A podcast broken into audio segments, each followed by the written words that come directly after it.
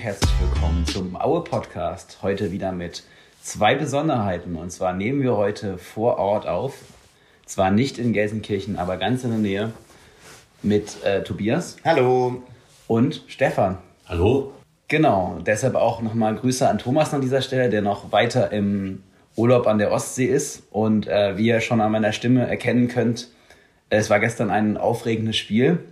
Aber vielleicht äh, fangen wir erstmal an mit dem Spiel am Montag in Ingolstadt. Und zwar, da war Stefan von Ohr vor Ort. Stefan, wie war es denn in Ingolstadt?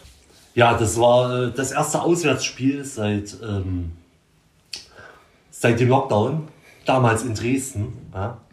Und von daher äh, habe ich mich sehr gefreut, endlich mal wieder auswärts fahren zu können, auch wenn es natürlich das mega schlechte Pokallos war. Ingolstadt zum Montagabend auch noch. Trotzdem waren 250 Aue-Fans da. Es war ein angenehmer Auswärtspöbel, würde ich sagen. Ja. Ähm, die aktive Fanszene war leider nicht vor Ort. Aber trotzdem, das hat der Stimmung jetzt nur wenig Abbruch getan. Ähm, ich denke, wir haben trotzdem ganz guten Support hinbekommen. Ja, natürlich gab es immer mal so eine, so eine Ruhephase von fünf bis zehn Minuten oder so, wo gar keine Unterstützung kam, aber ähm, zumindest immer dann, wenn die Mannschaft in, auf unserer Seite des Stadions war, äh, gab es lautstarken Support. Der Gegner wurde auch äh, mit äh, Pfiffen und äh, Anekdoten bedacht. Gab es einen Lieblingsspieler auf eurer Seite? Genau, besonders Stefan Kutschke wurde natürlich aufgrund seiner Dresdner Vergangenheit. Ja, kann man sich äh, vorstellen. besonders äh, mit Sprüchen bedacht. Da waren auch ein paar witzige Sachen dabei und ich meine auch erkannt zu haben, dass der Kutschke das mit einem Lächeln weggesteckt hat. Und, und wie war denn die Ingolstädter Seite? Waren die da? Also ich hatte gesehen, dass die sehr verteilt auf ihrer Tribüne irgendwie standen und ja. auf den Stehplätzen. Also die waren sehr verteilt. Mhm. Stehplätze waren äh, gesperrt. Ach, gesperrt sogar? Ja. Okay. Die waren auf den Sitzplätzen verteilt. Ja, und so das typische, was sie halt machen, Wechselgesang steht auf, wenn ihr Schanzer seid und sowas.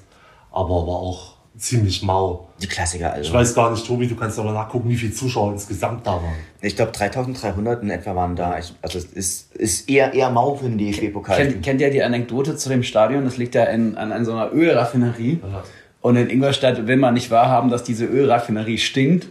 Und deshalb alle Leute, die daherkommen, sagen immer, ja, das, also ich rieche nichts. Also es ist, es ist einfach mal auch in so einem ja, es ist, es ist ja, glaube ich, auch auf so einem Werksgelände, ehemaligen Werksgelände gebaut und äh, deshalb ja auch ziemlich außerhalb des Stadions. Sieht aus wie ein Industriepark. Ja. Äh, große Baustelle noch nebenan. Ja. Und ähm, das Stadion selber finde ich auch, also selten ein unschöneres Stadion gesehen. Zum da ist halt nichts mit Liebe gemacht. So. Das ist ein reiner Zweckbau, ja? ja. so wie beim HFC so ähnlich. Ja? Also nicht sehr schön. Zum Spiel, Tobias. Äh, ich glaube, Aue kam relativ schlecht ins Spiel. Die kalte Dusche direkt äh, am Anfang. Genau. Also letztlich gesehen war es nicht aus meiner Sicht, also ich habe sie nicht live, live sehen können, ich habe es mir dann einfach nochmal in Real Life oder beziehungsweise in Wiederholung angeguckt und das wirkte so, als habe es dann einen taktischen Fehler beim, beim Rausrücken gegeben. Das heißt, also die Chance haben praktisch hinter die Kette gespielt und dann praktisch äh, sozusagen wieder wieder zurück und dann ist, äh, ist sozusagen hat Bijala so ein bisschen auch ähm, reingestochert und das ist halt tatsächlich ein taktischer Fehler auch von unserer Seite gewesen. Und es war halt auch ein vermeidbares Gegentor. Und dann läufst du natürlich hinterher. Genau. Genau, und das ist letztlich gesehen, wenn man sich das, wenn man sich das Momentum einfach auch nochmal anguckt, hatten wir dann ja auch in der ersten Halbzeit, also gerade die erste Viertelstunde irgendwo anscheinend ziemlich stark an Ingolstadt, aber gerade je länger das Spiel geht, umso mehr Anteile, umso mehr Momentum hatte ja dann auch Erzgebirge Aue dann ja auch äh, gehabt. Und äh, dann in der zweiten Halbzeit, Mitte der zweiten Halbzeit, hat Ben Solinski sein erstes Tor gemacht. Ausgezeichnet, es war ausgezeichnet und die hat sich, hat sich nämlich auch die große Stärke von unserem Neuzugang, äh, vom Babacar äh, G sozusagen gezeigt, der einfach schnell ist, der einfach auch eine enorme körperliche, enorm körperliche Präsenz hat und der auch Leute auch auf sich ziehen kann und somit ja auch einen Ben Solinski einfach auch Räume auch eröffnen kann. Und dadurch ähm, konnte natürlich auch der Ausgleich erzielt werden und ähm, ich, viele Leute, die da waren, meinten so, ja, man hatte so das Gefühl, so das 2 zu 1, das fällt jetzt irgendwie jeden Moment so für uns, aber dann gab es dann halt nochmal die, die kalte Dusche, ähm, wiederum auch vorbereitet ähm, durch Bijaya und aber dann auch, auch Kaya gemacht. Also von dahin gehen. War schade. Stefan, wie, hast du das gesehen? Ja, wir waren in der zweiten Halbzeit absolut am Drücker. Ja? Besonders auch nach dem Ausgleich. Ingolstadt stand sehr defensiv. Schon Mitte der ersten Halbzeit haben sie sich hinten reingestellt, haben uns den Ball überlassen. Wir hatten ja auch knapp 60 Prozent Ballbesitz, Ja. was eine absolute Seltenheit für uns ist, so viel Ballbesitz zu haben. Aber man, man konnte schon sehen, was Spilewski für eine Idee hat, unter, die unter Druck zu setzen, Chancen zu erzwingen. Und Ja, ich denke, er es- hat auch ähm, Ja. Ben Schreck gebracht für Ja. Nazarov, weil er das schon so erwartet hat. Ne? Ja. Dass Ingolstadt eher defensiv spielt. Sie haben ja die ähnlichen Probleme wie wir. Sie bauen eine neue Mannschaft auf mit jungen Spielern, äh, versuchen ein neues System zu, zu integrieren. Und ähm, deswegen war vielleicht schon vorhersehbar, dass sie sich dann, insbesondere wenn sie in Führung gehen, äh, zurückziehen.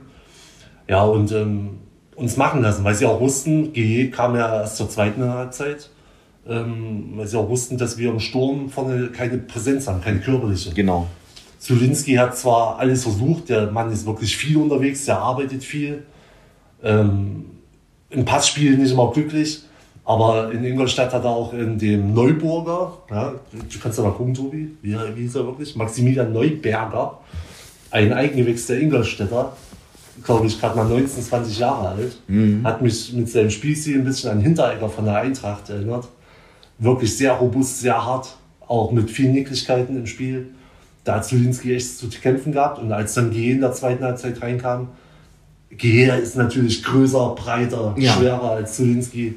Der kann da viel mehr mit seinem Körper arbeiten, Räume für die, um, also für die anderen Angreifer schaffen. Genau. Und so ist dann auch der Ausgleich gefallen. Ne? Stellt seinen Körper rein, deckt den Ball ab, spielt ihn weiter durch, zu, zu Zulinski und der knallt das Ding dann halt rein. Ich und danach hatte ich wirklich das Gefühl, wir sind am Start, wir sind dabei, Ingolstadt steht unter Druck, wir machen jeden Moment das 2-1, dann kann man die kalte Dusche. Ich, ich glaube, G, das ist echt der Stürmer, der uns vorne da gefehlt hat, der auch mal den Ball erobern kann. Er ist jetzt auch nicht der klassische Vollstrecker, was halt auch ein Problem ist, weil Zolinski, G sind beide jetzt nicht die, der Strafraumstürmer, der zehn Tore macht. Also ich bin mal, ich bin mal gespannt, wie sich das noch in der Saison entwickeln wird. Genau. Das hat mir auch gestern im Spiel von, von Aue gesehen, dass ja Code, ähm, also gegen Schalke, dass sozusagen, ich habe so gedacht, dass Baba KG eher, eher so eine Art Supportsturm ist, jemand, der Räume frei, frei tankt, der Leute auf sich zieht, der einfach auch, einfach auch Leute auf, auf frei blocken kann, aber das gesehen nicht der, nicht der geborene Vollstrecker ja eigentlich ist. Und das ist tatsächlich im, im, äh, noch ein Problem im Auerspiel. Aber ich glaube, das, äh, war, das, das, wir haben jetzt alles zum, zum, zum Spiel gegen Ingolstadt gesagt. Pokal aus ist nur einmal im Jahr. Die Phrase müssen wir dieses Jahr auch noch bringen. Ja, das Also leider Gottes. Ja. Es ist echt äh, sch- schade, dass man so oft im Pokal ausscheidet, aber ich meine, Ingolstadt war ja auch fast der ekligste Gegner, den der jetzt kriegen können. Ja, also, das, ich habe schon geahnt, dass es irgendwie sowas wird. Wie, so wie damals Wien, Wiesbaden vor drei Jahren. vier. Aber ich meine, da waren vier wir halt komplett chancenlos. Ja. Also, das, äh, das kannst du nicht vergleichen. Das Spiel in Wiesbaden, das war ja in, das war ja in zehn Minuten entschieden und dann, das, also da, da kam ja auch einfach gar nichts mehr. Und ich denke, mit einer eingespielten Mannschaft hätten wir Ingolstadt auch geschlagen. Und ich denke auch, dass Ingolstadt bis zum Schluss der Saison mit uns um den Klassenhalt kämpfen wird. Äh, ich glaube, qualitativ sind die jetzt nicht so viel besser aufgestellt als wir. Eher schlechter würde ich das einschätzen. das denke ich auch. Dann kommen wir mal zum Spiel äh, gestern auf Schalke. Ähm, wie seid ihr denn angereist? Ich bin sozusagen mit dem, mit dem Stefan angereist. Um 8.30 Uhr sind wir in den, äh, sind wir in den Zug gestiegen und äh, von Leipzig und haben sind dann, glaube ich, bis, bis Dortmund gefahren. Also haben da, glaube ich, so jede größere Stadt halt einmal mitgenommen. Ich war erstaunt, dass es so gut, gut funktioniert hat. Und äh, war eigentlich ganz angenehm, außer es war, waren natürlich alle sehr, sehr chaotisch, weil natürlich alle, weil Plätze einfach auch überbucht waren und Pl- Sitzplatz- Sitzplatzreservierungen auch überbucht waren. Und äh, aber insgesamt gesehen war es eigentlich eine ganz angenehme Anreise. Ja, schon, aber es sind einfach fünf Stunden im Zug. Ja. Ja. Das kann man nicht wegdiskutieren. Ja, aber für, für Aue macht man das natürlich gerne. Natürlich. Ja, ja. Tobias, was waren denn deine Erwartungen an das Spiel gestern? Also ich habe ja gestern so gedacht, so, okay, wir gucken uns mal die ersten zehn Minuten an und äh, hoffentlich wird, wird man nicht überrollt. So, und das war so, ich habe ja wirklich auch eher mit höheren Niederlage gerechnet. Das ist, das finde ich spannend. Das habe ich ehrlich gesagt gar nicht erwartet. Na, weil ich, wenn man, wenn man so sagt, so, wenn man so guckt, wen die, wen die halt so da, wer auch ein Team haben, die haben natürlich einen Salazar, die haben natürlich einen Bülter, die haben natürlich einen Simon Tarotte, ähm, einen Ralf Fährmann, ähm, äh, Kaminski und so weiter. Das sind halt alles äh, auch Erstligaspieler. Aber sie leben halt, also erstens, sie leben halt sehr stark von der individuellen Klasse. Ja. Und äh, ich war ja auch in der Woche jetzt mit einem Schalke-Fan unterwegs. Und er meinte zu mir, ja, sie hatten gegen HSV keinen Ballbesitz und sie hatten auch gegen Kiel keinen Ballbesitz. Und wie soll das denn erstmal gegen Aue aussehen, mhm. wenn sie mit Ballbesitz nichts anfangen können? Und also klar, man kann jetzt erwarten, dass Schalke Druck macht. Also Schalke muss ja auch das Spiel machen. Aber Schalkes, Schalkes Weg war doch auch, sie müssen das 1-0 erzielen, mhm. sonst können sie das Spiel nicht durchziehen, was sie wollen. Richtig, richtig. Und man muss, muss, muss natürlich sagen, ähm, nach, äh, nach, aber nach zehn Minuten habe ich gemerkt, hier, hier könnte was gehen. Also ich habe, was Aue gestern gemacht hat, sie standen hinten taktisch, glaube ich, ziemlich gut mit einer enorm hohen Laufbereitschaft gezeigt. Das war richtig krass. Also wie, wie, wie stark die gepresst haben. Ja. Ich habe, glaube ich, selten so eine Mannschaft gesehen, die so äh, krass äh, verteidigt und nicht, also Beton anrühren ist ja immer dieses, dieses Schlagwort, aber da läufst du einfach viel weniger, da machst du viel weniger Druck auf den Ball. Ja. Und der, der, der, der, der Druck, den die auf Schalke gemacht haben, der war enorm. Und eigentlich. Sie haben hochverteidigt. Ne? Ja. Also mhm. schon im Mittelfeld genau. viel Druck auf den Ball und auf den Gegner ausgeübt. Genau. Und enorme Laufarbeit, Tobi hat es gesagt, 120 Kilometer annähernd, ja. wie in Nürnberg schon. Das ja. sind, das sind Top-Werte. Das, das, sind, das sind in, in der Tat Top-Werte. Wieder viel gearbeitet. Man muss natürlich sagen, klar, hatte, ähm, hat Schalke natürlich auch seine vier Großchancen gehabt, hat aber allerdings auch drei vergeben. Ja, ich würde ich würd aber mal äh, ins bezweifeln, dass es wirklich vier Großchancen waren. Also es war ein Kopfball noch irgendwie, der knapp war, das Tor. Ja, und vielleicht ja. noch eine andere, aber also es waren, es war auch oft einfach blind in die Mitte äh, gespielt und auf, äh, auf Terodde ein bisschen nach dem Gut-Glück-Prinzip. Also das ist, glaube ich, der Unterschied bei Schalke und einer richtig guten Offensivmannschaft. Der Ball wird, wird bei Schalke einfach ganz oft blind nach vorne ge, äh, gespielt. Es wird gar nicht geguckt, wo der Spieler steht. Na. Und also eine, eine krass gute Offensivmannschaft spielt den Ball dann auch in den Raum. Und diese Laufwege, die funktionieren bei Schalke halt auch noch nicht. Hm, genau, also das war ja, das war ja ein bisschen, war ja ein bisschen das Ding. Also natürlich hat Aue es geschafft, natürlich auch das Offensivspiel von, äh, von Schalke einfach auch gut zu unterbinden mit ihrem, mit ihrem hohen Angriffspressing. Das haben sie einfach gut gemacht. Es gab natürlich ein paar Kritische nach diesem einem Eckstoß, wo der dann, wo der dann, wo dieser eine Spieler dann an dieser an langen Ecke aufgetaucht ist, den hätte auch ein guter, guter Spieler verwandelt, weil da wirklich niemand war. Ja, aber also ich meine, Schalke wird jetzt von 18 Gegnern äh, 13, 14 Mal das Spiel machen müssen und ich habe wenig, ähm, ja, ich habe wenig Fantasie, wie, wie das erfolgreich sein soll. Also mit, mit der aktuellen Einstellung, das wird einfach, das wird einfach schwierig, wenn sie so weiterspielen. Und mhm. naja, wann, wann haben sie das 1-0 gemacht? Äh, ja, das haben sie, das haben sie relativ äh, früh gemacht. Und zwar, das haben die doch äh, in der, in der 32. Minute. Ja, genau. Und was war denn dann die Idee? 60 Minuten für verteidigen. Also das. Ich denke mal, unser Trainer hat es ja unter der Woche äh, durchblicken lassen, dass er der Mannschaft schon das Gefühl mitgeben will, dass auf Schalke auch was geht. Ja. Und ähm, so haben sie ja auch gespielt. Ja. Also mit dem Glauben, auch nach dem Rückstand. Und ähm, ich denke, der Ansatz war schon der, dass Schalke halt noch nicht eingespielt ist. Die haben viele neue Spieler integrieren müssen, viele Junge auch, die ihre ersten Schritte im Profifußball machen, dass da die Abstimmung noch nicht so mhm. da ist und dass man die mit einem harten Spiel, mit einer harten Verteidigung auch ein bisschen erschrecken kann im Moment. Mhm. Ja, weil sie noch nicht die Lösung haben, dann den Plan B sozusagen. Das ist richtig. Und genau das hat auch funktioniert. Ja. Genau. Erschreckend gut, wie ich dachte, weil es halt immer noch Schalke, ja, ein großer Name. Ähm, aber wenn man den Hintergrund sieht, dass sie halt auch eine neue Mannschaft aufbauen müssen, dass noch jetzt während das Transferfenster offen ist, noch weitere Spieler integriert werden müssen. Aber es war, hat die Strategie sehr gut funktioniert, die zu erschrecken. Und aber, aber ist es dann, dann von ihnen auch nichts mehr. Aber ist es dann nicht vor allen Dingen erstmal der große Name und die, die individuelle Qualität der Spieler. Ich meine, klar, Simon Terodde ist der beste Stürmer der zweiten Liga, wahrscheinlich sogar auch einer der besten Spieler überhaupt der ganzen Liga. Mhm. Und klar hat man Respekt vor ihm und man, er hat, man hat ja auch seine Qualität gesehen beim Tor. Also, das war, also aus meiner Sicht war das der erste Angriff, der nicht blind nach vorne äh, geknallt wurde, mhm. sondern wo die auch geguckt haben, wo der Stürmer steht. Ja. Also, und dann, dann liegst du halt hinten und klar, also es war relativ gut, äh, relativ Gut, dass danach dann auch die Pause war. Also Aue hat sich dann nachher auch stark stabilisiert und Schalke konnte da ja auch nichts nachlegen. Ich finde, wir sollten uns noch ein bisschen über das Aue-Spiel noch mal ein bisschen unterhalten. Ich fand, trotz des glücklichen Punktes war natürlich noch alles, also es war, war wirklich ein gutes Spiel, aber es war nicht alles Gold, was glänzte. Und was mir so, was, was ich ja so kritisch fand oder schwierig finde, auch in der Verlauf der Saison, dass es auch nur schwierig gelungen ist, äh, durch Pässe in kritische Räume zu kommen. Also auch wirklich Chancen, wirklich Chancen halt auch letztlich gesehen zu generieren. Also bis zum 16er sah das eigentlich alles, alles ganz gut aus. Also was mir zum Beispiel gestern aufgefallen ist, dass Anthony Berilla irgendwie so echt Probleme hat, Flanken zu schlagen. Ich ja, glaub, er, er pölt den einfach irgendwo hin. Also ich glaube, da ist Man hat es schon beim Aufwärmen gesehen. Ja. Im Spiel. Also ich glaube, es ist ja, es ist, glaube ich, es ist keine einzige, hier steht auch noch, hier ist keine einzige Flanke angekommen. Die langen Pässe, langen Pässe in, hingegen schon. Und äh, defensiv ist der, ist der, ist der echt gut, auch gerade am Boden. Aber gerade das ist halt echt ein- eine Schwierigkeit, wenn du auf ein, auf ein flügellastiges Spiel hast.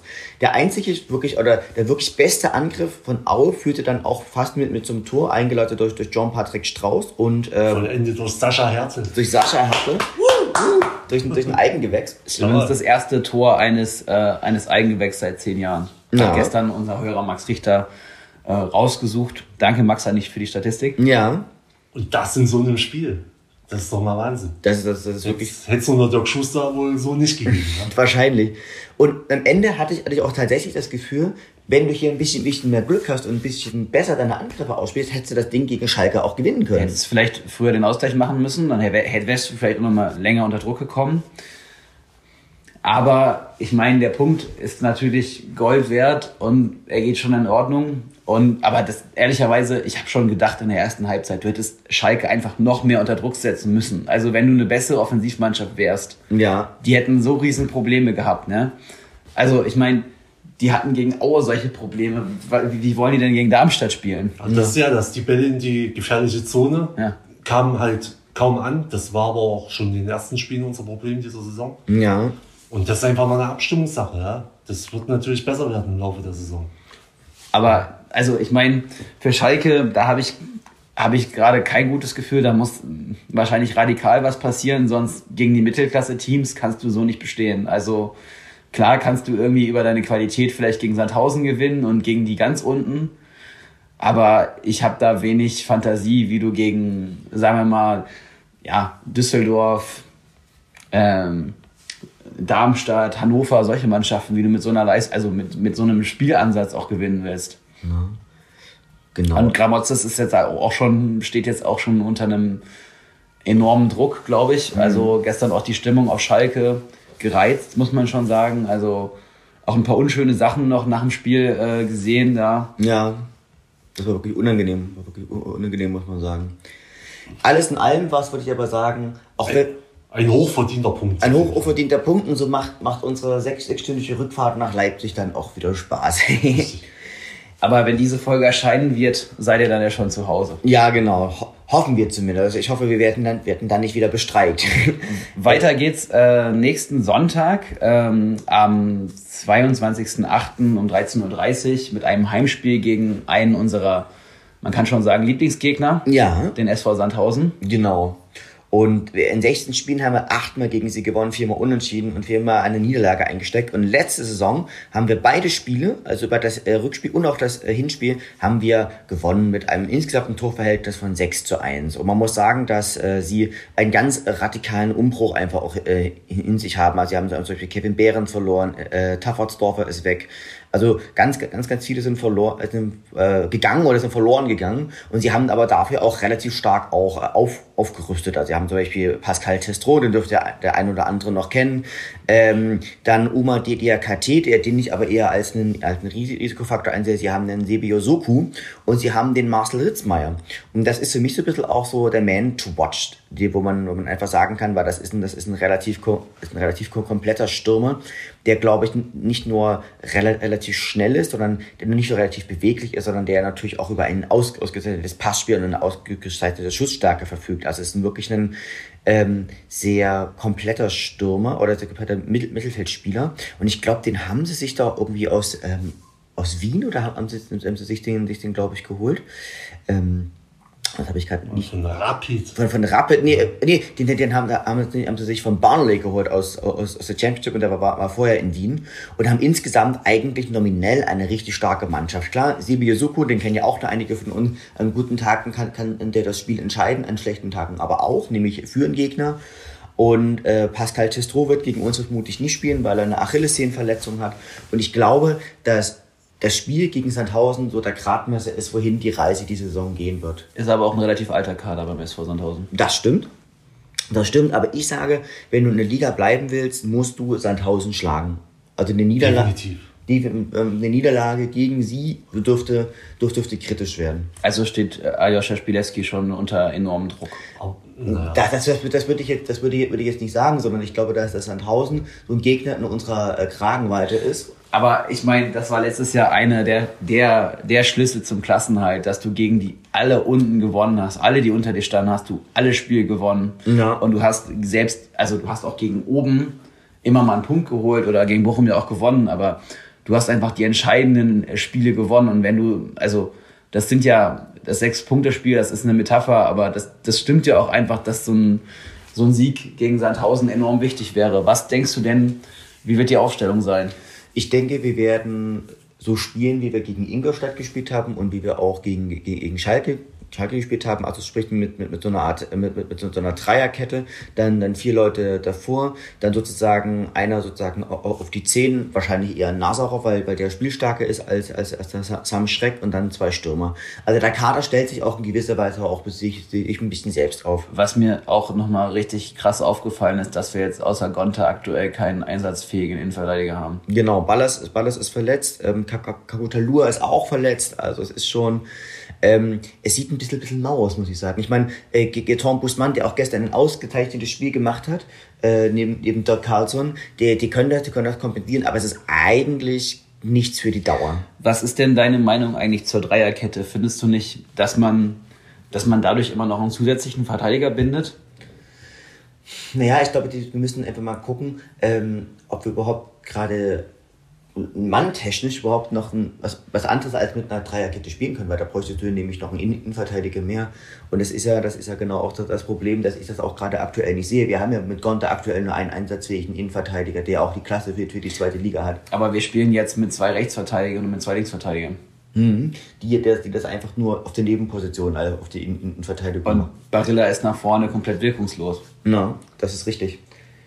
Na, das, das waren, also ich, ich lasse mich einfach, einfach Und Strauß, naja, Strauß ist auch nicht der, der tolle äh, Flankengott irgendwie. Also ich finde, ich weiß nicht, ob dieses Spielsystem uns nach vorne die Vorteile bildet. Also eigentlich, ich verstehe, warum man mit einer Dreier-Fünfer-Kette-Kombination spielt, ne? aber da laufen einfach die Außenverteidiger.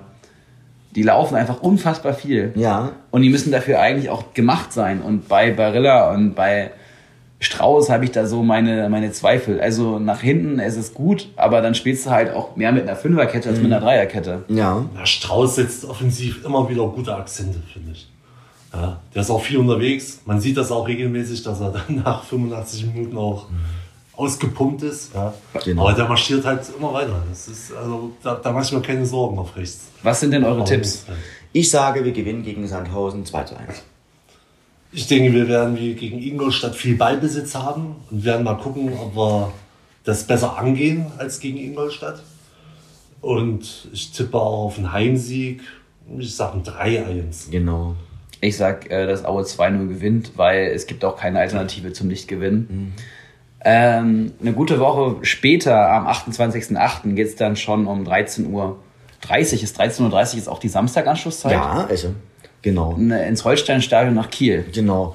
Und Kiel muss man sagen, also Kiel ist nicht unbedingt ein Lieblingsgegner von uns. In acht Spielen der zweiten Liga haben, haben sie viermal gewonnen, drei Unentschieden und Aue konnte nur einen Sieg davon tragen. In der letzten Saison allesamt sehr un unglückliche Spiele. Das Rückspiel haben sie verloren, 1 zu 0 und am 31.10.2020 auch nur ein 1 zu 1 zu Hause. Ich muss sagen, sie hatten einen wirklich starken Aderlass. Sie haben Meffert verloren, sie haben Baku verloren, sie haben Serra verloren, sie haben den Lee verloren. Ähm, sie haben sozusagen, haben, gut, Ben- Benjamin Gürtel ist eine dritte Liga, aber sie haben wirklich viele, viele Leute ähm, geholt, die sie auch, glaube ich, nicht wirklich gut, äh, pardon, adäquat ersetzen konnten. Sie haben jetzt, haben jetzt Patrick Eras geholt, sie haben sich jetzt den Fiete Arp geholt, den Julian Korb haben, haben sie aus der Vereinslosigkeit geholt. Also das Und sie haben noch Leon Lauterbach. ja, Lauterbach. genau, den, den, den, den haben sie immer noch. Ja. Und das ist einfach so, ähm, die sind auch katastrophal in die Saison gestartet, bisher, sind bisher auf dem letzten Platz. Ich glaube, ähm, es wird eine schwere, schwere Saison für Kiel werden. Und ich glaube, dass sie haben natürlich noch den, den Finn Bartels, einer meiner Lieblingsspieler in der, in der zweiten Liga, also speziell im offensiven Mittelfeld zu Hause, jemand, der einfach eine unglaubliche gute Übersicht hat, der ein sehr gutes Passspiel hat, der auch noch schnell ist für sein Alter, aber dafür auch relativ verletzungsanfällig. Ähm, ich glaube, dass Kiel so eine Mannschaft ist, die kannst du in der aktuellen Verfassung auch zu Hause schlagen. Jetzt, jetzt hau ich mal einen rein. Auswärts gewinnen mhm. in Kiel. Ja. Haben wir da überhaupt schon mal was geholt? Ein Punkt. Ein Punkt haben wir geholt. Ein Punkt, als äh, Kakujalua zwei Kopfballtore gemacht hat. Mhm. schon Jahre her. Und wir waren, glaube ich, letzte Saison oder vorletzte Saison kurz davor. Ja. Mit einem verschossenen Elfmeter wäre dann Sieg auf jeden Fall verdient gewesen. Genau. Also wir haben uns schon mal rangearbeitet an Auswärtssieg in Kiel. Genau. genau. Wer ist denn aktuell Trainer in Kiel? Ähm, oh, wie heißt der? Ich, ich muss es ehrlich zugeben, mir ist es auch, auch gerade ein bisschen, ein bisschen entfallen. Ähm. Na, auf jeden Fall kann man sagen, dass Kiel ja schon in den letzten Saisons immer mit einem Aderlass zu kämpfen hatte und mit neuen Spielern, die sie einbauen mussten. Und dass sie immer ein paar Spieltage, ein paar Wochen gebraucht haben, um das einigermaßen hinzubekommen. Ole Aber dann Werner. auch hinten Ole. raus Ole Werner. Ja. Äh, hinten raus entsprechend stark waren. Ja, richtig. Also im Moment wäre ein guter Zeitpunkt, gegen Kiel zu spielen. Ja. Besser als so irgendwann im November. Ja. Und ja, vielleicht brauchen sie noch ein bisschen und wir ziehen da voll durch. Warum nicht? Genau. Also das ist so ein bisschen, und ich glaube, dass, äh, dass das jetzt, glaube ich, die dass das eine machbare Auswärtsaufgabe ist. Ich denke, ein Punkt ist da definitiv drin und dann wären wir, glaube ich, auch richtig gut und richtig äh, solide auch in die erste äh, oder in die, in, die, in die zweite Bundesliga gestartet. Wohl wissen, dass wir einfach noch einen Stürmer brauchen, dass wir noch einen Innenverteidiger brauchen und dann ist unser Kader eigentlich auch weitestgehend gut. Also wir bräuchten noch jemanden noch mit, mit, mit so Knipserqualitäten. So ein bisschen. Aber ansonsten bin ich da eigentlich... Ähm, insgesamt gute Dinge. Also ich denke, die Mannschaft ist auf einem guten Weg und mir geht das auch, also ich wollte mal sagen, mir geht das auch ein bisschen auf den Geist, was ich auch manchmal in, in den Kommentaren so lese. Leute, die, die dann irgendwie alles, alles schlecht reden und ich finde, dass die Mannschaft, die, das ist dieser Fußball, den wir die in dieser Saison spielen, der ist doch wesentlich besser als, der, als dieser grausliche Fußball, den wir die letzten zwei Jahre gespielt haben. Auf jeden Fall. Na, das heißt, es sieht, sieht wieder mal nach Fußball aus und nicht nach Dr. Blutkrebsche hantiert rum, sondern es ist wirklich es ist also es ist halt im Moment noch die Phase, wo nicht alles klappt. Und das ist natürlich dann immer der Aufhänger für einige, die, die wollen, dass immer alles klappt. Die wollen ja, dass der Trainer Aber, scheitert. Ja. Die wollen ja. Das ist auch, ja, auch ziemlich dumm. Ja. Mhm. Also dann gibt es nicht bloß dumme Profis, wie der Präsident diese Woche in einem Interview sagte, sondern auch dumme Fans. Mhm. Da kommen wir nochmal zum Helge der Woche. Und zwar würde ich da einen Tweet nominieren, ähm, den er gemacht hat zu einem Interview im Kicker vor vier Tagen. Und die Überschrift des Interviews ist, es gibt nach wie vor dumme Spieler, die schlecht beraten sind. Der Kontext ist, äh, dass es darum geht, dass Spieler sich äh, verhalten, ähm, als gäbe es, äh, äh, also die, die, schlecht beraten, die sich schlecht beraten lassen und Forderungen aufstellen, als gäbe es keine finanzielle Krise im Fußball. Und er spielt damit ja auch stark darauf an, dass ähm, Spieler übertriebene Gehaltsforderungen haben. Und er hat nochmal eine seiner Forderungen recycelt an der Stelle. Und zwar plädiert er für eine Pandemieklausel, dass man einfach in die Spielerverträge reinschreibt, wenn es wirtschaftlich nicht mehr möglich ist, das Gehalt zu bezahlen, dass es vielleicht einen Abschlag dann gibt und äh, es dann temporäre Anpassungen bei Spielerverträgen ermöglicht, wie er argumentiert. Kann es, kann es vielleicht auch sein, dass er da auf Spieler auch angespielt hat, die, die, den, die den Verein verlassen haben? Also, ist Breitkreuz? Wäre auch äh, Pascal Testro wäre auch so eine Idee. Also ich meine, man hört ja immer, ja, er ist für wenig Geld gegangen, aber zur Wahrheit wird wahrscheinlich auch gehören, dass er ein fürstliches Gehalt gehabt, gehabt, äh, mhm. gehabt haben wird. Mhm. Also das jetzt an Namen festzumachen, ist natürlich sehr spekulativ. Ja, die, da die, muss man vorsichtig sein. Ja. Und ähm, aber er wird natürlich seine Erfahrungen gemacht haben. Er wird sich auch mit anderen äh, Vereinslenkern echt ausgetauscht haben, was die Thematik angeht. Und das ist natürlich dann ein Thema. Ja. Ich kann mir aber auch vorstellen, dass es jetzt äh, um die konkrete Stürmersuche geht. Er hat ja auch in dem gleichen Interview gesagt, dass er noch einen, äh, einen weiteren Stürmer sucht. Also es wird durchaus noch Verstärkung geben, wenn es äh, irgendwie möglich ist. Und ja, also ich glaube, dass der Markt, der Markt noch nicht so implodiert ist, wie das auch der äh, Präsident von Sandhausen ja Machmeier gesagt hatte. Das hatten wir ja auch mal als Diskussion letztes Jahr in einer Folge, der, der gesagt hatte, dass jetzt Drittligaspieler in die zweite Liga runterkommen und so weiter. Also ich glaube einfach nicht, dass der überhitzte Markt äh, schon an dem Punkt ist, wo er geschmolzen ist. Aber ich meine, es gibt jetzt auch die neuen DFL-Zahlen, wie, wie schlecht es den Zweitligisten geht. Das sollten wir uns auch nochmal in einer, in einer zukünftigen Folge genauer ja, angucken. Definitiv. Also der Personalaufwand, die Schulden sind bei einigen Zweitligisten schon in einem besorgniserregenden Level. Definitiv. Aber ich glaube, an der Stelle sind wir durch mit der Folge. Definitiv, ja. Danke, dass du da warst, äh, Stefan. War mir eine Ehre. Mhm. Danke sehr. Ja.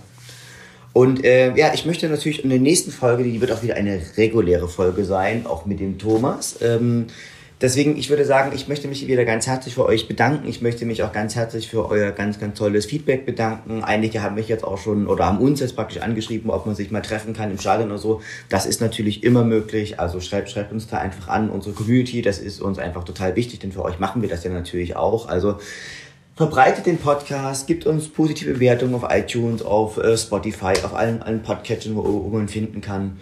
Und ja, ich würde sagen, ich wünsche euch noch einen wunderschönen Tag. Ich wünsche dir noch einen wunderschönen Tag, lieber Martin.